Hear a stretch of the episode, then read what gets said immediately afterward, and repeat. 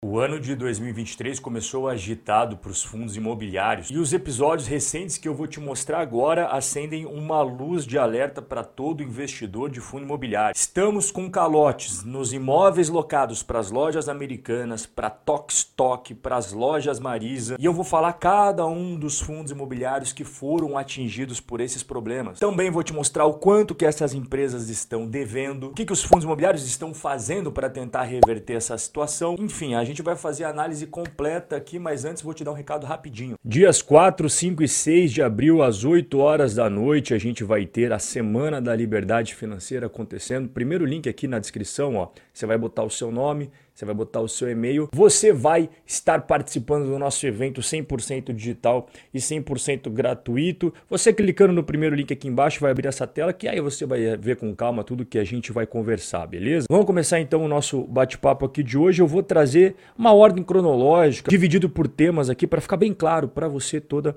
a questão. Olha só, finalzinho de janeiro a gente teve o anúncio que o Max Retail MAXR11 anunciou que as lojas americanas não pagou aluguel de 514 mil reais e as lojas americanas é responsável por 58% da receita mensal deste fundo imobiliário. Então, é uma exposição muito grande. E isso já impactou, inclusive, nos dividendos. Eu fiz aqui uma tabelinha para você mostrando o histórico, o quanto que ele costumava pagar por cota e o quanto foi o último pagamento de dividendos. Então, você vê ali outubro, novembro, dezembro, até janeiro, ficava sempre na casa, 65 centavos a 67 centavos por cota. E o mais recente, que foi pago dia 14 de fevereiro, foi 32. E o problema não se restringe apenas às lojas americanas. Especificamente falando das lojas americanas, os aluguéis de janeiro que venceram esse mês aqui, ó, já tiveram impactos em outros fundos imobiliários também. O fundo imobiliário VBI Logístico, que tem o ticker LVBI11, comunicou que as lojas americanas ainda não pagou o valor integral do aluguel do mês de janeiro e que já venceu esse mês, tá? De fevereiro. Então as lojas americanas têm impacto ali na casa de 7% das receitas deste fundo imobiliário logístico. E as lojas americanas também não pagaram o aluguel de janeiro que eles devem para o XP-Log, o XP-LG11. O impacto das americanas nas receitas do XP-LG11 é de 6,5%. Nós falamos aqui de fundo imobiliário de varejo, né? Nós falamos também de fundos imobiliários de galpões logísticos e agora a gente vai falar de fundos imobiliários de shopping centers que estão sendo alvo aí de problemas por conta de toda essa situação das lojas americanas. Aqui você vê que as americanas elas são alvo de uma ação de despejo do Tivoli Shopping, está correndo aí na terceira vara civil de Santa Bárbara do Oeste, que fica ali no interior de São Paulo, mas o principal ponto aqui não é só esse caso específico, é que as lojas americanas têm 2.400 pontos de lojas físicas espalhadas em todo o Brasil e ela ocupa espaços nobres em muitos shopping centers. Tenho certeza que na tua cidade ou próximo onde você mora tem um shopping center que dentro tem uma loja âncora das lojas americanas. E entre as maiores dívidas das lojas americanas, especificamente com os shopping centers, nós temos o Pantanal, 2,5 milhões de reais, Iguatemi 742 mil, Center Shopping Rio 719 mil, Plaza Sul 582 mil e ABC 660 mil. Só especificamente no caso das lojas americanas, são 22 fundos imobiliários impactados em maior grau ou em menor intensidade em cinco segmentos diferentes. O setor mais afetado entre todos foram os shopping centers, né? E o motivo é que eu comentei agora com você: as lojas americanas sempre ocupam a posição de loja âncora desses shoppings, ou seja,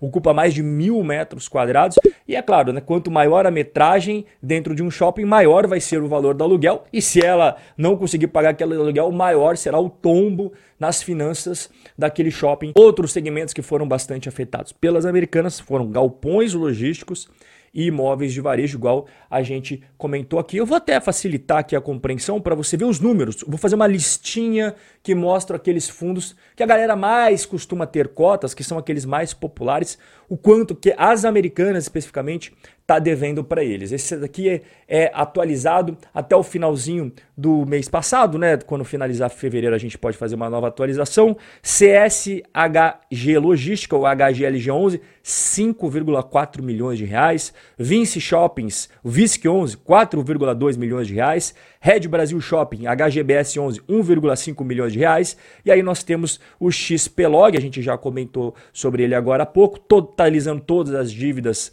até o final do mês passado, 850 mil. E XPMOls, XPML11 670 mil. Não só apenas esses fundos imobiliários, como eu mencionei agora há pouco, nós temos uma lista de 22 fundos imobiliários que foram impactados, mas eu estou comentando aqueles que a galera costuma mais ter ali na sua carteira. A gente está tendo outras empresas apresentando problemas.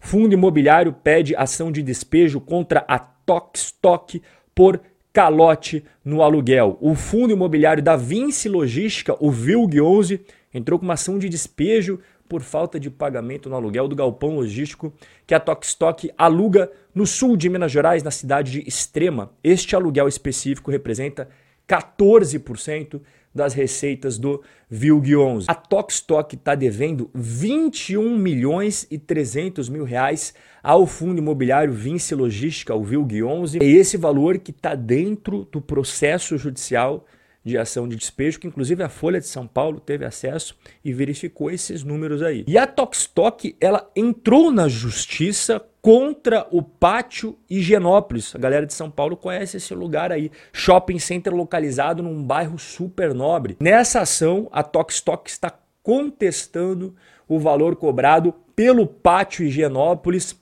referente ali aos valores de aluguel para renovar o contrato. E segundo as apurações da Folha de São Paulo, que teve acesso a esse processo judicial, o valor da causa 2 milhões e 400 mil reais. Já falamos de Americanas, já falamos de Tokstok e agora nós vamos falar de outro problema que está tendo com as lojas Marisa.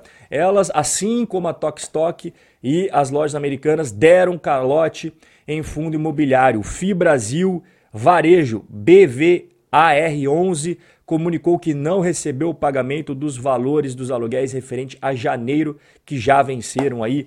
No mês de fevereiro, as lojas Marisas correspondem a 81% da receita. Ou seja, fundo imobiliário totalmente dependente das lojas Marisas. Olha o perigo da concentração aí. E nós tivemos também recentemente aqui comunicado do KNR11. Esse aqui é super conhecido da Bolsa de Valores, um dos mais antigos que nós temos aí. Ele comunicou aos cotistas do fundo que não recebeu o aluguel devido pelas lojas Marisa referente ao mês de janeiro e também informaram o mercado que 4% das receitas do KNRI são derivados aí do contrato de aluguel das lojas Marisa. Quais são as lições que nós podemos tirar de tudo isso que está acontecendo? Primeira lição: investir em fundos que têm poucos imóveis e são concentrados em poucos inquilinos é muito arriscado. Já viu, igual eu te mostrei agora há pouco, tem fundos imobiliários que são totalmente dependentes de um único inquilino. Tem outros casos que têm uma maior diversificação e a importância de um único inquilino acaba sendo reduzida. E isso acaba sendo muito bom para o investidor que investe nesses fundos mais pulverizados, porque quando acontece ali um calote, uma falta de pagamento e tal, isso afeta menos os seus rendimentos do que quando você compra um fundo imobiliário que é totalmente dependente de um ou de dois inquilinos. A segunda lição é também a diversificação entre vários segmentos de fundos imobiliários diferentes, escritórios, galpões logísticos, shopping centers, fiagros, fundos de infraestrutura, como a gente faz na nossa carteira do canal. Aqui você está vendo como é que a gente divide aí agro, escritório, infra, logístico, fundos de papéis imobiliários, fundos de shopping centers, você percebe que a gente não tem nenhuma super exposição em nenhum segmento específico. Então, se der problema em algum ali, a gente tem outros para segurar a nossa carteira. E a terceira lição é não depender apenas do mercado brasileiro. Você viu que tudo isso que a gente conversou até agora está acontecendo no Brasil. E é por isso que é também fundamental você ter uma diversificação no exterior, investindo além das fronteiras brasileiras. Você veja que tudo que está acontecendo no Brasil não interfere nos nossos investimentos nos Estados Unidos. Aqui você está vendo, inclusive, nós temos posição em ações no exterior, nós temos posição em renda fixa no exterior e temos posição em fundos imobiliários, os REITs. Eu vou parar de investir em fundos imobiliários ou eu vou vender cotas de fundos imobiliários por conta de toda essa crise? Não. A resposta para ambas as perguntas é negativa. Vou continuar executando o nosso plano, o nosso projeto dos Robin Holders. Então, quando você soma todas as lições que eu comentei aqui com você, você vai conseguir manter o foco nas duas principais coisas que faz você investir o seu dinheiro no mercado financeiro, na bolsa de valores. Primeiro aqui, crescimento patrimonial. E segundo, crescimento da renda passiva. Forte abraço e a gente vai se ver no nosso próximo encontro.